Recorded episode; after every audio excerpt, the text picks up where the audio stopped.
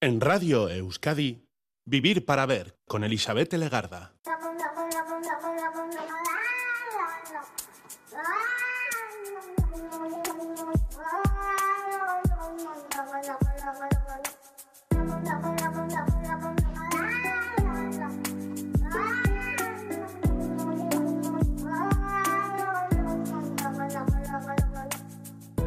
Gabón, bienvenida, bienvenido a esta edición de Vivir para Ver en Radio Euskadi. Estamos en los primeros minutos del día 9 de enero, saludamos este nuevo día y este día es un buen día como otro cualquiera para conversar sobre un tema muy presente en nuestras vidas, la arquitectura. La arquitectura en su definición dicen que es un arte, es el arte y la técnica de proyectar, diseñar y construir modificando el hábitat humano, estudiando la estética, el buen uso y la función de los espacios ya sean arquitectónicos, urbanos o incluso de paisaje. Dicen que esta manera de entender y modificar nuestros entornos nació allá por la prehistoria, durante el Neolítico, cuando tuvieron que desarrollar viviendas estables y recintos para ceremonias en los asentamientos que surgieron al cambiar eh, de modo de vida una vida mucho más sedentaria por los cultivos agrícolas poco a poco así, año a año, siglo tras siglo, hasta la actualidad, hasta el siglo XXI, cambiando de materiales, de estéticas, de técnicas, de proyectos, de usos, arquitecturas, por ejemplo, para el cine. ¿Qué os parecen? Los cines, esas salas de cine para disfrutar y dejar volar nuestra imaginación. Pues los cines de Bilbao eh, tienen su propia exposición, Arquitecturas para el Cine en Bilbao. Ese es el nombre de una exposición más que interesante, comisionada por nuestro invitado Bernardo García de la Torre. Él es arquitecto y ha preparado un espacio muy interesante, lleno de otros espacios, porque además de su interés por el cine, las películas y las sonoridades, nos demuestra que todo es historia y ha quedado incluso en nuestra memoria. Bernardo nos demuestra que el espacio de proyección de las películas es más que determinante para gozar de una buena película, una buena proyección y acordarnos de ella. La muestra que en la actualidad se encuentra en la sala Ondare de Bilbao contiene paneles informativos, tiene también imágenes, documentación, maquetas, historia y muchas historias. Es un recorrido de algunas de las salas de cine más representativas de la villa desde el principio hasta la actualidad prácticamente. Así que hoy hablamos de arquitectura, pero también de parte de la historia de Bilbao que muy bien podríamos extrapolar a otras localidades.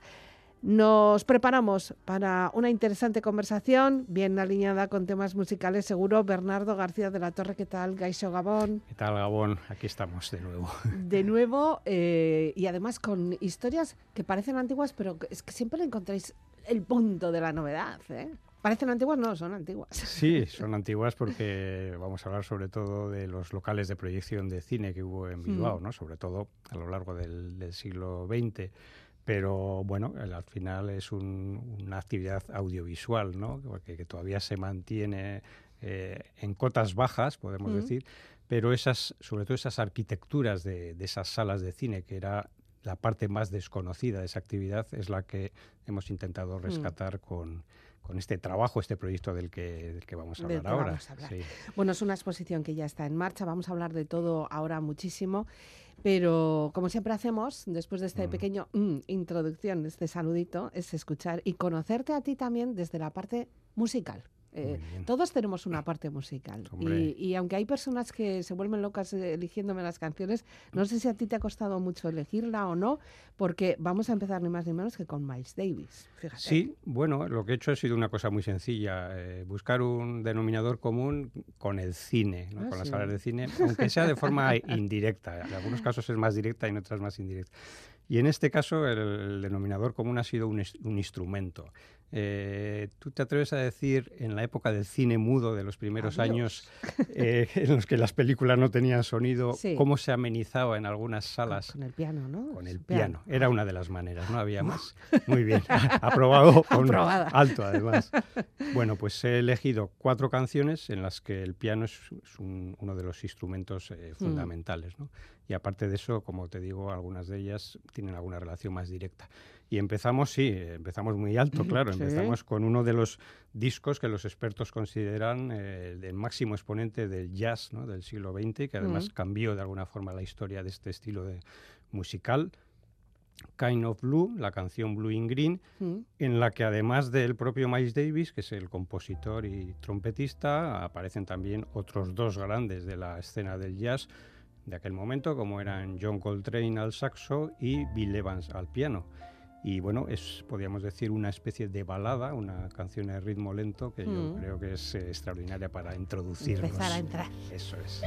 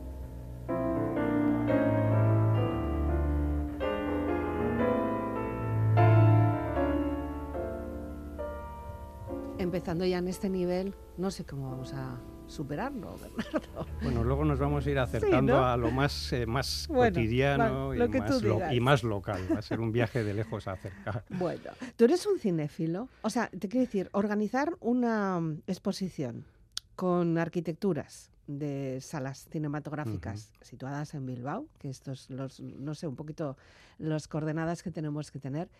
Luego, aparte, hay que tener una pasión por lo que se está haciendo, por la arquitectura, por el cine, más por la arquitectura que por el cine, igual o cómo eh, vamos. Bueno, eh, sería difícil. Yo no me considero cinéfilo, me considero un aficionado al cine. Me gusta el cine, he visto muchas películas, no soy un experto. ¿eh?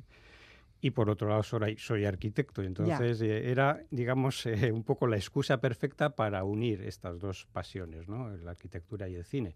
Y sobre todo porque ese patrimonio arquitectónico de los locales de proyección que ha habido en nuestra ciudad es un patrimonio arquitectónico que ha desaparecido prácticamente en su totalidad. Ya. Entonces, bueno, yo en el, por ejemplo, en el día de la presentación de la exposición decía que a mí me parecía casi un acto de justicia ¿no? recuperar esas, esas salas, al menos de forma documental, es decir, buscar los proyectos originales, ver quiénes habían sido los arquitectos, cómo, por qué se habían construido de una forma y no de otra.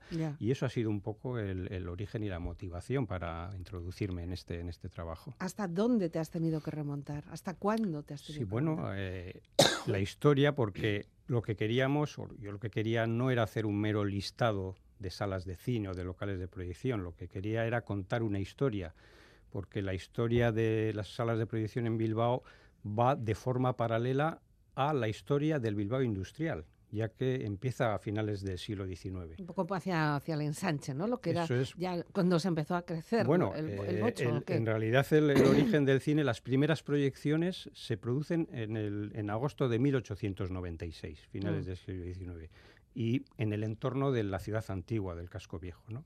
Posteriormente pasa al ensanche, eh, lógicamente las grandes salas del ensanche, el consulado, el cine Gran Vía, etcétera, etcétera. Pero lo más importante es que la actividad cinematográfica se va extendiendo como una mancha de aceite por eh, todos los barrios periféricos que van surgiendo en la ciudad a lo largo de, mm. lógicamente, de la, de la, gran eclosión demográfica de mediados del, del siglo XX. Por tanto, en cualquier punto de la ciudad podíamos encontrar a mediados del siglo pasado una sala o varias salas de proyección. Eso mm, no sucedía con otras actividades. A mí lo que me llama la atención y cuando bueno pues estaba un poquito escuchando, buscando información ¿no? para, para este encuentro que tenemos, claro, yo nunca me había parado a pensar cuáles eran las características técnicas arquitectónicas que tenía que mm. tener una sala para que fuera una sala, una sala de cine. Yo pues voy al cine y dices, pues unos parecen un teatro, otros parecen un, cubo, otros parecen, eh, no sé, un auditorio, pero claro, eh, fijarse en todo ello, entiendo que vosotros como arquitectos... Sí, sí, y además, curiosamente, hace unos años nos tocó hacer un proyecto de estas características, con lo cual ya también aprendimos un poco todo esto que estás comentando. Pues es curioso, eh, esta semana hemos hecho una de las visitas guiadas que yo hago en la exposición mm. y surgió este tema, ¿no? Y yo les decía con algunos de los planos y maquetas que tenemos en la exposición, al final es eh, para un arquitecto el, hacer un proyecto de un cine es como un ejercicio de geometría, ¿no? Porque al final eh, todo se basa en la relación entre dos elementos muy básicos que son el, proyector, la cabina de proyección y la pantalla, ¿no? tiene que haber una relación y que no haya interferencias, ¿no? Y entonces lo que sucedió en Bilbao, curiosamente, es que cuando se empezaron a construir salas de cine expresamente, ¿eh? aunque el cine también se proyectó en los teatros, sin embargo los arquitectos seguían manteniendo esa, digamos, ese tic de local teatral, ¿no? Con sus mm. anfiteatros, sus palcos, etcétera, etcétera, ¿no? Eh, Pero no se ve igual. claro, entonces, entonces, ¿cuál es el problema? Que si tú haces un, un local con el patio y butacas abajo y el anfiteatro superior, mm, eso interesaba a los promotores porque con el anfiteatro se ganaba muchos, muchas localidades, un 60% más de butacas. Pero eso daba problemas para la colocación, por ejemplo, de la cabina de proyección. Parece una cosa como muy tonta, mm. pero en los planos y las maquetas se ve, se ve perfectamente cómo cada arquitecto pues, tenía que resolver ese problema. ¿no? Y luego la visión también de cada local de cada localidad, de cada butaca hacia la pantalla. Bueno, son problemas un poco, digamos, de diseño arquitectónico que los arquitectos resolvían de una u otra forma. Y bueno, y luego la, iluminación, o no iluminación, la oscuridad. Claro, claro. Eh, hay un proyecto que es el cine consulado, el que se considera como el cine elegante y suntuoso de Bilbao. Yo casi le llamo la catedral del cine, porque era un cine muy vertical, extraordinario. Y en, ese cine además eh, tuvo lugar el estreno de Lo que el viento se llevó, que era la película que todos los cines querían estrenar en Bilbao 15 años después de su estreno en Estados Unidos, como solía pasar. Y ahí se, por primera vez se introduce el tema de la iluminación indirecta, eso que ahora nos gusta tanto de iluminar un espacio, pero que mm. no se vea de dónde proviene la luz, ¿no? que no se vea el foco de luz ¿no? las lámparas. Y entonces él hace un secundino Zuazo, que fue el arquitecto de ese proyecto, introduce un techo, digamos, eh, en lamas, como escalonado, mm. y dentro de esos elementos introduce la iluminación, que, que da pues bueno, eso, eh, luz a toda la sala, pero sin que se vea de dónde procede. Bueno, esos, esas cuestiones técnicas, lógicamente, se hmm. fueron incorporando también. ¿Había arquitectos especialistas en este tipo de construcciones o arquitectos que hacían otros tipo de proyectos de edificios hmm tienen que tener su proyecto también de cine. Forma parte del currículo. Sí, yo más me inclinaría por esta segunda opción. No había arquitectos especialistas, bueno, en primer lugar, porque cuando se empezaron a construir salas de cine no había tradición, entonces eh, no se sabía, entre comillas, cómo había que construirlas. Y entonces los arquitectos que participan en estos proyectos son los arquitectos locales que trabajaban en Bilbao, o sea, cualquiera que nos podamos mm. imaginar, Ricardo Bastida, Pedro Ispizua, Manuel Galíndez, los grandes arquitectos Mario Camiña y otros, digamos, de mm. menor rango, son los que intervienen en esos proyectos como una tipología más a sus proyectos de viviendas o de palacetes, etcétera, etcétera. Mm. Y, y prácticamente todos los arquitectos locales hicieron algún proyecto de estos y curiosamente Solo un arquitecto foráneo, eh, un arquitecto santanderino, eh, intervino en uno de los cines, en el cine Ízaro, eh, como, como, digamos, un poco como novedad. Ya, además, bueno, casi siempre puede ser un edificio suelto, pero en este caso, ahora que mencionas el Ízaro, mm. está subterráneo, sobre encima tiene un, edificio de viviendas. Sí, sí, sí. Por ejemplo, los cines del ensanche, y eso se ve muy bien en, en las maquetas de la exposición, se situaban casi todos ellos en los patios de manzana. ¿eh? Patio de manzana del ensanche, tú accedías desde la calle a, través de una galería por debajo del edificio, por debajo de las viviendas o las oficinas o lo que hubiera, llegabas al patio y ahí era donde se desarrollaba las salas. A diferencia, por ejemplo, de algunos de otros cines de otras zonas, como los cines de los barrios, de Recalde, de Matico, etcétera, donde ahí sí encontramos algunos cines, digamos, eh, con fachada, por decirlo mm, así. Como si fueran teatros. Volumétricos, eso es, eso es. Esa es un poco también una diferencia interesante a nivel tipológico. ¿Y estas, este tipo de construcciones se hacen por encargo? O sea, hay una persona que encarga, yo qué sé, un alcalde o, algún concejal que diga, queremos tener en este barrio un cine, eh, fulanito, eh, proyectame algo. Eran, sí, pero eran promotores privados, ah. eran promotores privados. Por eso lo que te comentaba antes de que, claro, exigían... Eh, sacar el mayor número de localidades, de butacas, a esos espacios que muchas veces era más rentable. Los arquitectos se las tenían que componer eh, muchas veces eh, también ajustaban y apretaban los presupuestos, luego estaba también el tema de las normativas municipales, es decir, bueno, el arquitecto, los arquitectos tenían que conjugar ¿no? una especie de cóctel con, con hmm. distintos parámetros para conseguir salir adelante, pero mm, en la mayor parte de los casos con proyectos muy, muy brillantes y muy interesantes. Bueno, una cosa es la parte del espacio, pero luego está toda la parte ornamental. Sí. Que hay algunos que echaron ahí el resto también. Sí, sí, sí. Los, como te decía, en aquella época nosotros hemos recogido también, bueno, he recogido en el proyecto algunas de las crónicas eh, que aparecían en, o bien en los diarios cuando se inauguraban los cines, o bien en la propia publicidad ¿no? de los locales. Y una de las palabras que aparece en ese tipo de locales es el de eh, local suntuoso, oh. ¿no? que quería decir local elegante. elegante. Y ahí, pues sí, los dos, digamos que los dos ejemplos más característicos serían el cine consulado, bueno, con sus tapices eh, granates, sus molduras doradas, etcétera, etcétera, hmm. y el cine Gran Vía, ¿no? que también era un cine un poco de esas, de esas características, hmm. eh, de menor tamaño, pero cines elegantes y cines de, lujo, del ensanche. Pero sin embargo, luego eh, se complementaba con otro tipo de, cines, como fue, por ejemplo, sí, el cine Capitol. El cine Capitol, aparte de funcional, era un cine vanguardista, moderno, diferente a todos, eh, con una extraordinaria escalera dentro de la sala que conectaba el anfiteatro con el patio y butacas y bueno, eh, parecía como una escalera totalmente hollywoodiense. bajabas por ella y te sentías una estrella de cine, o sea, algo extraordinario. Con alfombras incluso, sí, casi, También. Bueno, más música, si te parece. tu segunda propuesta musical viene de, en la voz de Esclarecidos. Sí. ¿Ves? Hemos cambiado, aquí hemos dado un golpe de Totalmente, de época, de estilo y de lugar. ¿Y por qué? Bueno, eh, para mí Esclarecidos ha sido un grupo de, los años 90, ¿no? de, la música pop española. Un poco minoritario también, ¿eh? Sí, minoritario, pero por eso yo creo que ha sido un, un, grupo que, que, no tuvo el éxito que se merecía. Quizás por eso, porque no estaba en, en ninguna de las modas o mm. tendencias del momento. Pero también esa fue su, su gracia, ¿no? Sí, sí, sí, sí. Me parecía sus canciones extraordinarias y la voz de de la cantante de Cristina Giso, me parece de las mejores voces que ha habido en el panorama mm. musical español. Y bueno, esta es una canción por amor al comercio en la que el piano también juega un papel muy importante y por eso la he querido introducir también. El dolor de cabeza que me protege cada noche, que me nubla la vista y me quita las ganas de beber de beber fantasías y recuerdos excitantes. Y nada más excitante que trabajar en tus caricias.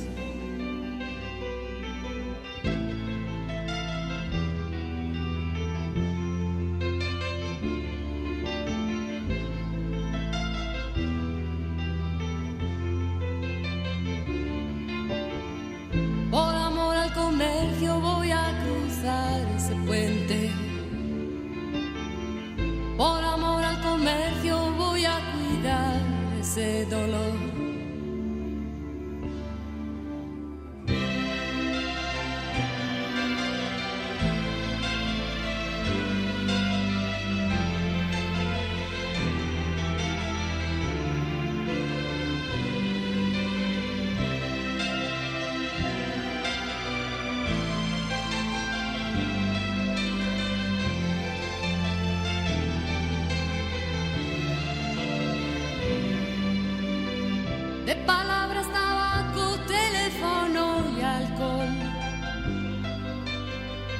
Que me han prohibido mil veces en un mes. Un mes en que te has olvidado de que existo. Y más que existir, lo que hago es campar por ahí.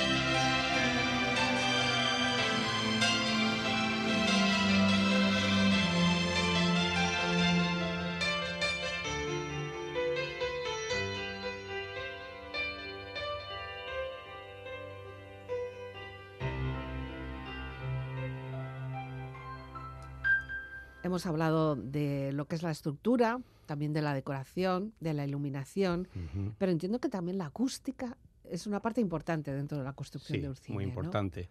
Hay un proyecto en el que específicamente se empezó a cuidar con detalle este, este tema. Mm. Fue con el proyecto del cine canciller en Deusto, un proyecto o un cine que ha tenido como tres vidas, porque cuando ya en los años 70 empieza el declive un poco de la actividad cinematográfica, algunas de esas salas que, este, que habían tenido actividad en Bilbao se trocean o se parten en multisalas. Ah, claro. entonces el cine canciller pasó a ser los Avenida, los cines Avenida, y posteriormente los cines Renoir. Mm. Bien, pues en ese proyecto del cine canciller, su arquitecto Hilario Imaz por primera vez hace un estudio acústico de las condiciones acústicas de la sala a través de un sistema que venía de Francia, unos cálculos numéricos y geométricos, eh, en el que intervienen dos factores. Uno es la geometría de la sala. Lo que hay, el espacio. y otra es, son los materiales eh, que, que Sí. digamos, que forran ¿no? el interior de la sala, las paredes, el techo, incluso las propias butacas.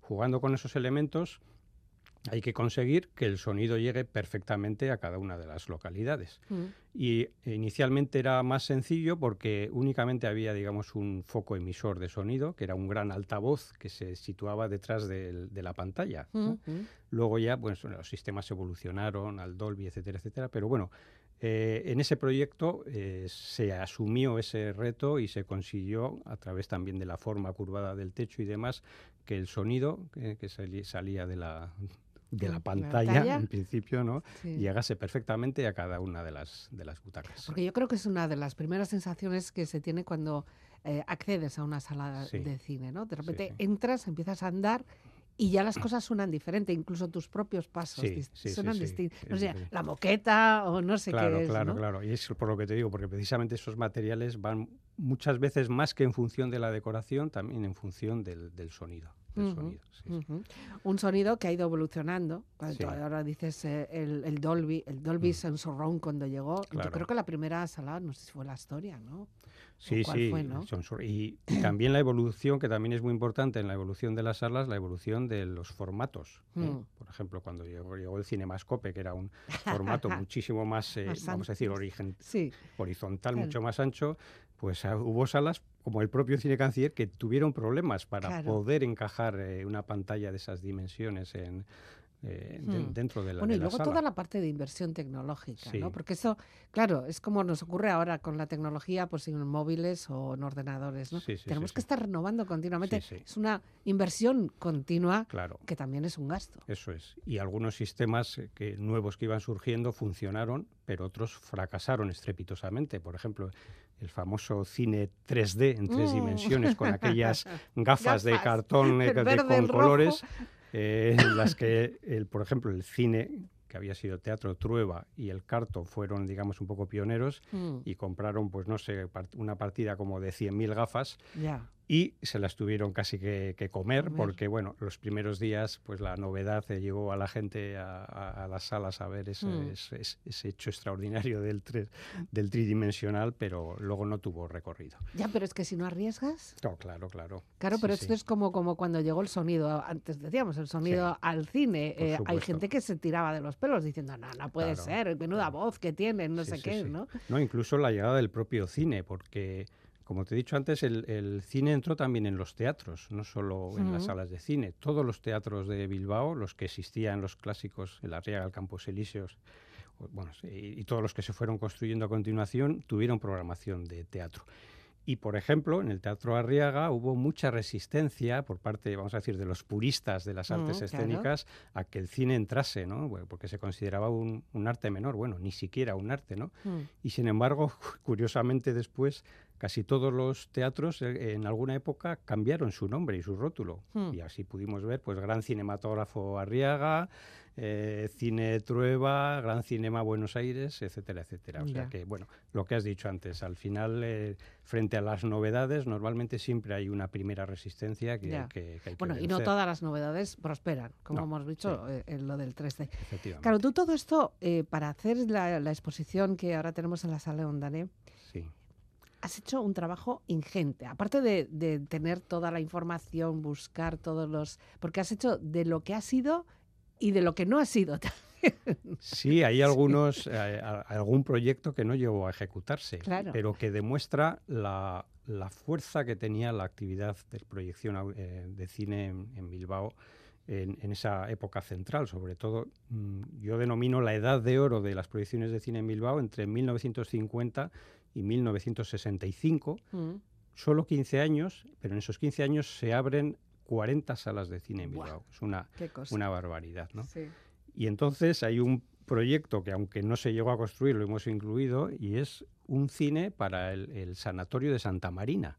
Hospital Sanatorio de Santa Marina, que está arriba. arriba en el monte. Es un cine para los, los pacientes, ¿eh? para Ah, que pudieran disfrutar.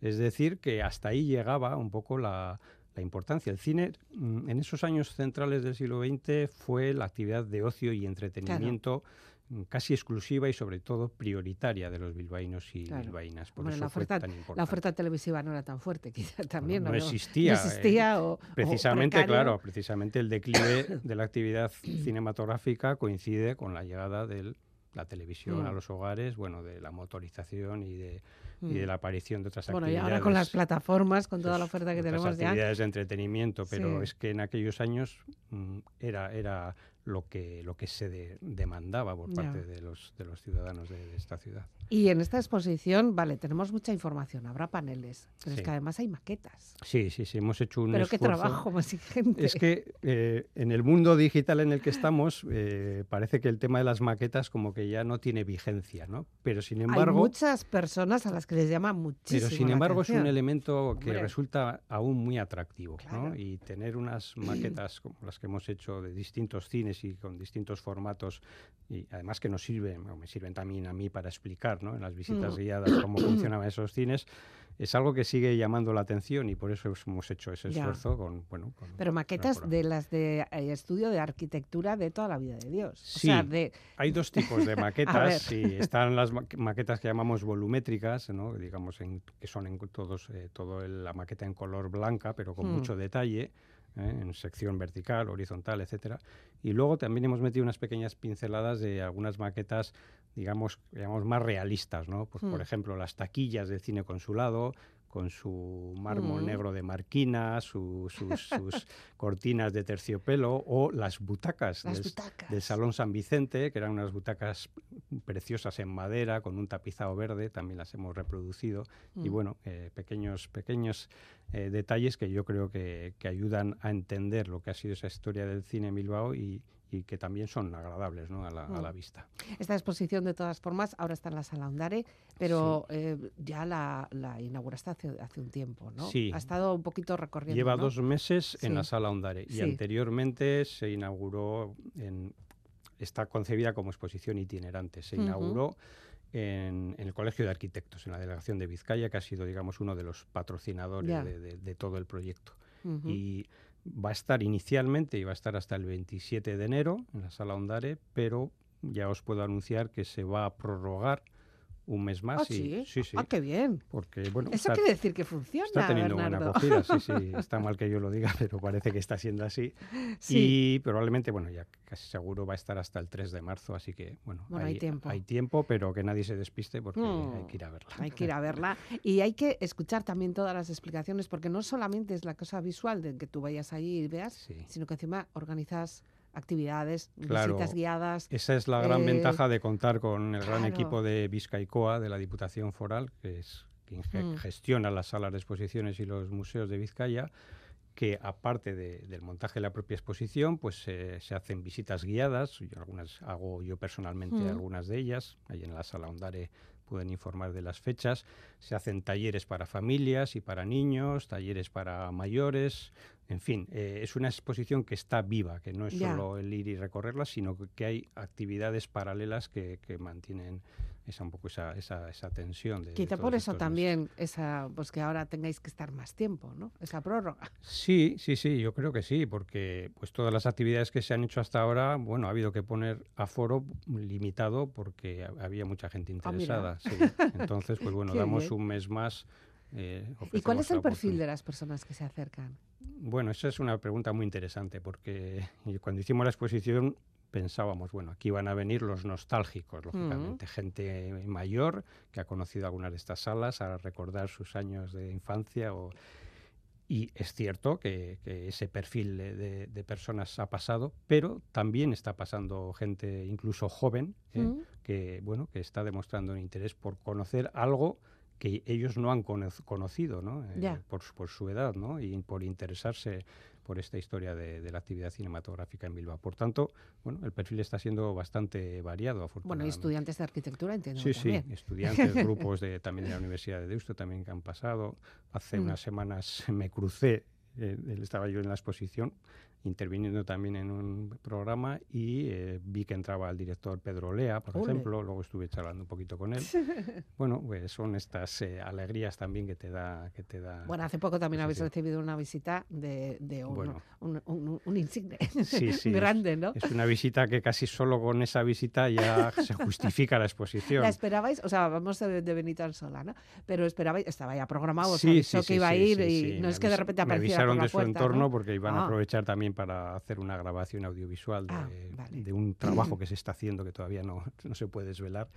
Bueno, pues estuvo don Benito. Don Benito, Benito Ansola. En fin, podríamos dedicar todo el programa a hablar de él y nos quedaríamos cortos, mm. pero bueno, por dar un par de pinceladas y si no, si los que no lo conocen pueden buscar en internet su trayectoria.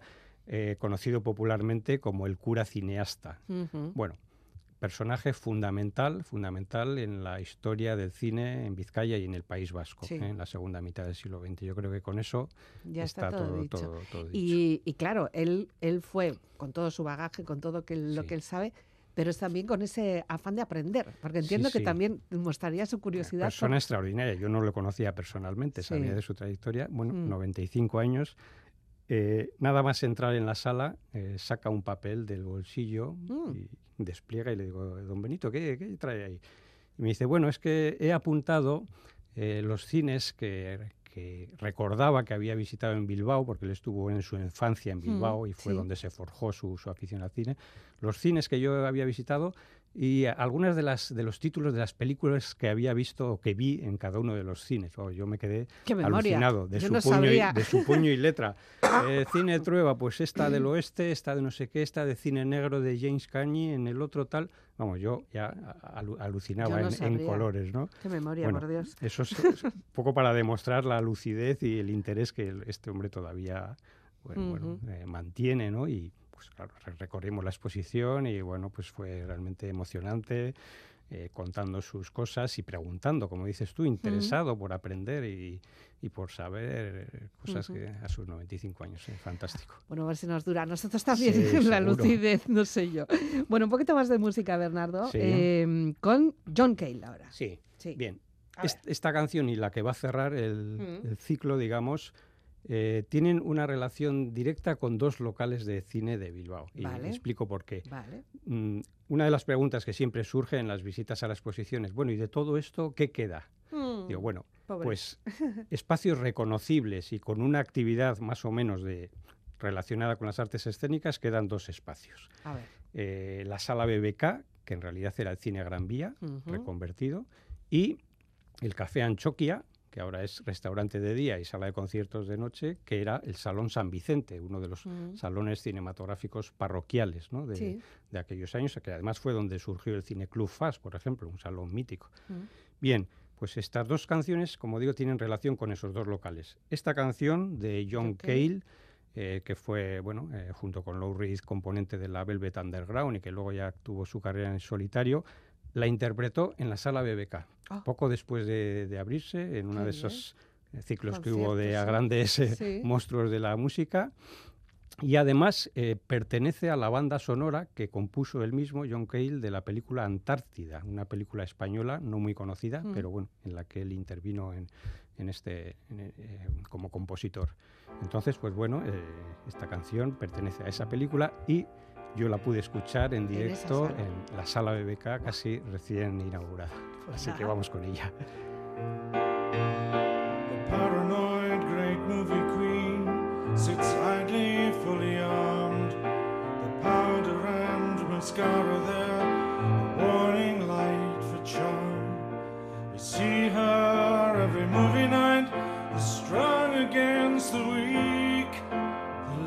Lines come out and struggle with the empty voice that speaks, that speaks.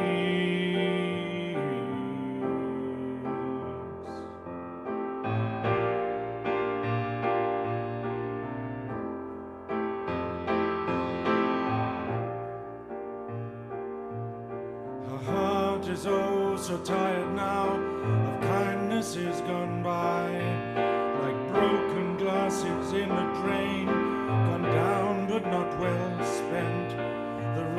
From Barbary to here, she stole and sold right back. Her vanity, insanity, her hungry heart forgave. The gleaming lines of beauty now, just begging to be seen beneath the magic lights that reach from Barbary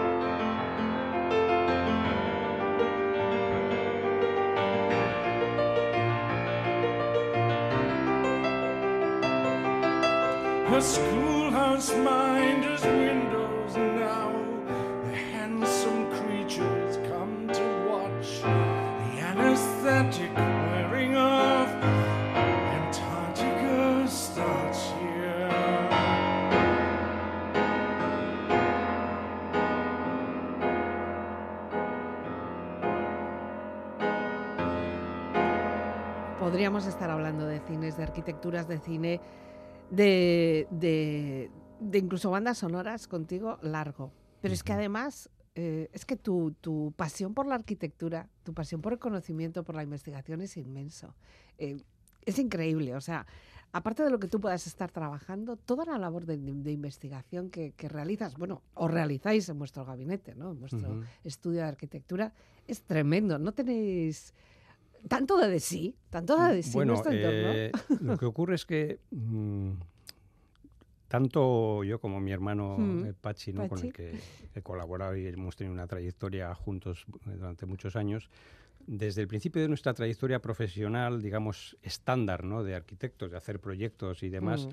siempre eh, tuvimos esa eh, trayectoria o esa actividad en paralelo de investigación y divulgación, como Sí. que era algo que nos equilibraba un poco la balanza, ¿no? Porque a Mm. veces, pues bueno, la actividad de arquitecto de la construcción y demás es una actividad bastante estresante y esta otra pues nos daba otras satisfacciones, ¿no? No nos daba de comer, o casi nunca nos ha dado de comer, pero nos daba esas otras satisfacciones. Entonces ha sido una actividad que siempre eh, hemos llevado en paralelo Ya. y sobre todo con, una, con un objetivo muy claro, es decir, investigar y divulgar para la gente de la calle. Es Ya. decir, no trabajos eh, de consumo interno, pues no sé, para el colectivo de arquitectos o solo para el colectivo de ar- de arquitectos, sino para todo el mundo que pueda estar interesado. Y nos hemos ido dando cuenta a lo largo de los años de que hay mucha gente interesada, mucha más. Pero es que yo creo que, no pensamos. solamente hay gente interesada, sino que hay gente que no sabe que está interesada, pero en cuanto Claro. os conoce o conoce algo de vuestro trabajo, dice, pues me interesa. Claro, el problema es dar con los formatos adecuados. Claro, Es claro. decir, pues no les puede, no le puedes dar un tocho de 500 páginas, Mm. pero si le haces una visita guiada, eh, si le das una charla, una exposición, como estamos Mm. ahora comentando, si le haces unos vídeos, ahora estoy metido también en, en el, eh, dicen que soy youtuber, bueno, yo no me considero con perfil de youtuber, Bueno, pero tienes un pero tengo un canal en Ah, YouTube, Bilbao ay, amigo. Arquitectura, entonces Sí. si le das pues eso, unos pequeños vídeos de 10-15 minutos que pueden ver en su casa, etcétera, etcétera, Mm. pues es eso, es buscar en los formatos y los lenguajes sencillos y sin tecnicismos y yo creo que eso la, la gente lo agradece y bueno, y se ve un poco en la, en Mm. la interacción ¿no? que hay. Hombre, muchas veces recordando cosas que ya no existen, o que Sí, fueron, o que pudieron haber sido, claro. pero otras veces explicando lo que tenemos en nuestras calles, en nuestros edificios, y, y que no nos fijamos en Sí, ello sí, para sí, sí. nada. Es cierto que, claro, nuestra ciudad de Bilbao pues, ha mejorado mucho en estos últimos años a nivel de rehabilitación de edificios, de limpieza, Mm. etcétera, etcétera. Y ahora se puede ya ir mirando para arriba cuando Hmm. vas por la calle, ¿no? Porque pues, realmente hay fachadas y hay edificios y espacios interesantes. Bueno, eso también ha ayudado a que, el- a que el interés haya ido eh, increciendo en, Hmm. en estos años, pues bueno, por el patrimonio arquitectónico y urbanístico de, de la ciudad. Mm. Bueno, y luego presentarlo de una manera amable, Claro.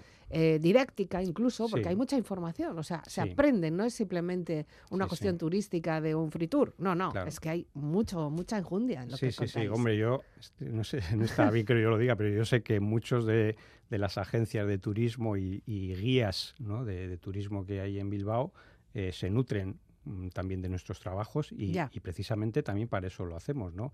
Porque muchas veces eh, con nuestros trabajos lo que hacemos también es eh, desmentir o desmontar leyendas urbanas que muchas veces igual se van creando. Bueno, Mm. pues esto del copia y pega, ¿no? Alguien Mm. pone una cosa en internet y al final todo el mundo se lo acaba todos, creyendo, sí. ¿no? Bueno, también de vez en cuando toca llamar un poco la atención sobre estas cuestiones, pero lo que hacemos es eso, de ofrecer material para que todo el mundo pueda utilizarlo en la medida que, que- que pueda, que quiera disponer de ello. ¿no? Ujú. Sí, Y sí. ahora mismo, aparte de esto del cine, que ya para ti ya está superado, entiendo. Bueno, eh, todavía, todavía, Todavía no. todavía estoy Todavía te metido en sorprende. ello. Sí, sí, sí. No, me imagino que me querrás preguntar por sí, otros. no sé si tenéis. Claro, porque entiendo que tu cartera tiene que estar llena de proyectos o de cosas que, que- que se te cruzan o comentarios que te puede hacer una persona. Sí. Hay muchas veces que una cosa trae a la otra, que se suele Ah, decir. no, ¿no? sí, sí. Yo, por ejemplo, la introducción en el mundo de YouTube con el canal fue por una sugerencia externa. No Mm. fue.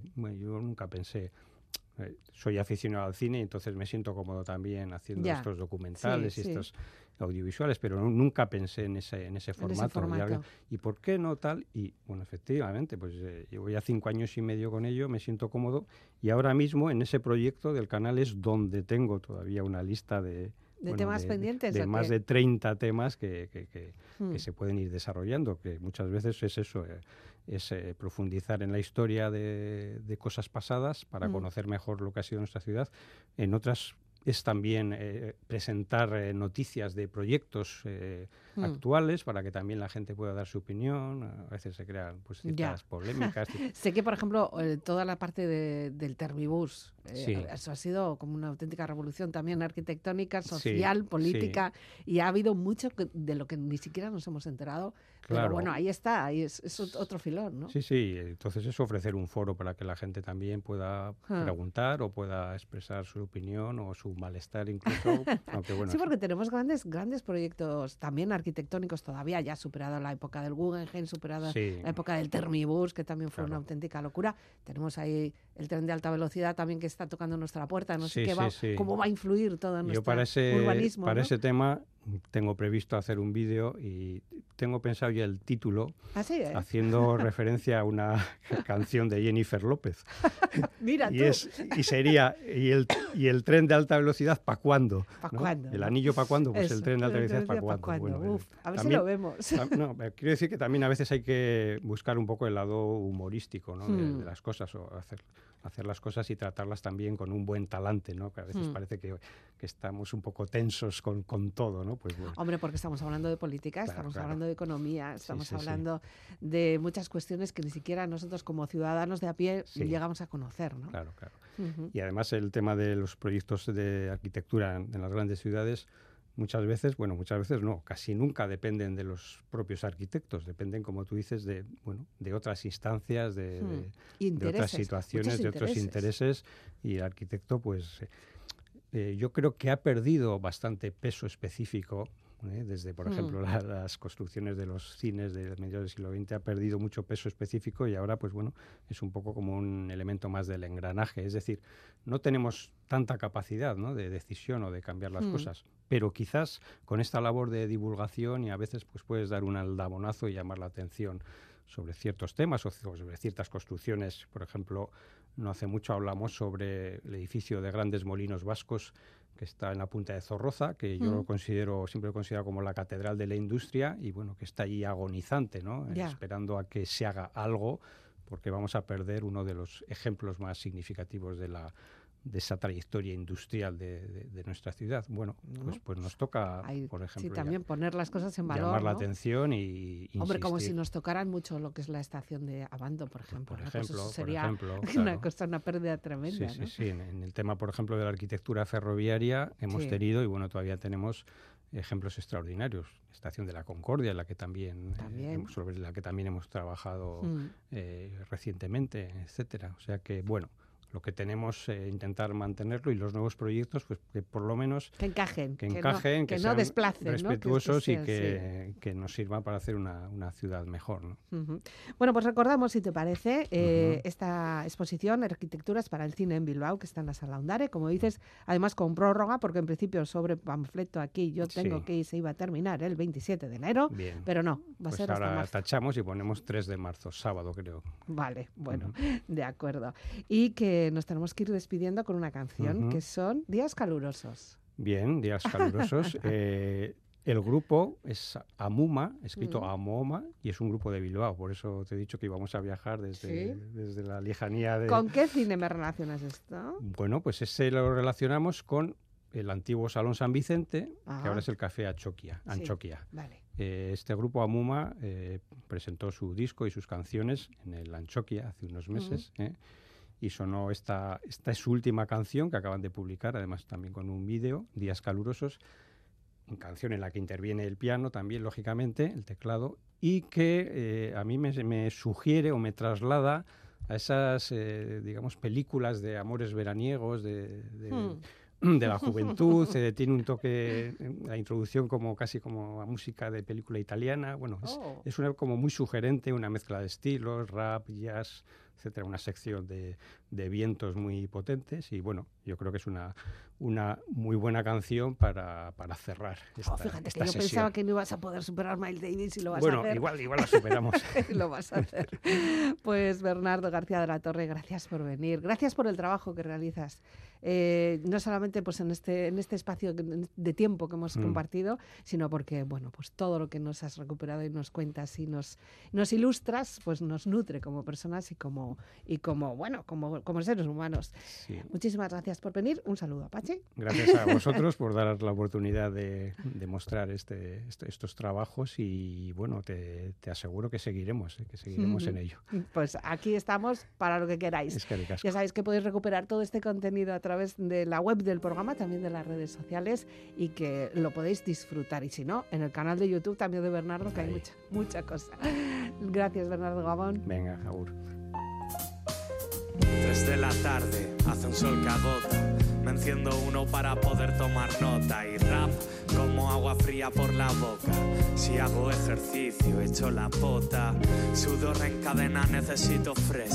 Después de comerse, me hace las tres y ves que necesito aire. Y es que tú me abrazas como nadie.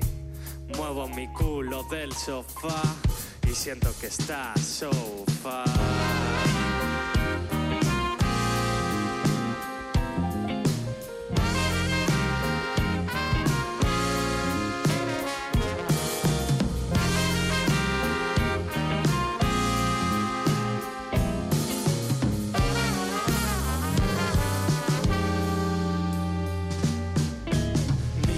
Foto a ver si me hace una señal. Te imagino en parajes de Marbella. Si es dura la despedida, experiencias ya me enseñan. La tarde que te vea será más bella. Pero en este desierto necesito hacer pasar los días con cubatas, con cubitos de hielos para que se descongele el tiempo. Y recordar en Montefuerte los últimos momentos. Días calurosos aunque haya nubes. En tu ausencia todos los días toca lunes. Días calurosos cuando sale el sol. Perfecto para escribirte otra canción. Y días calurosos aunque haya nubes. En tu ausencia todos los días toca lunes. Días calurosos cuando sale el sol. Viajando a las 3 desde mi habitación.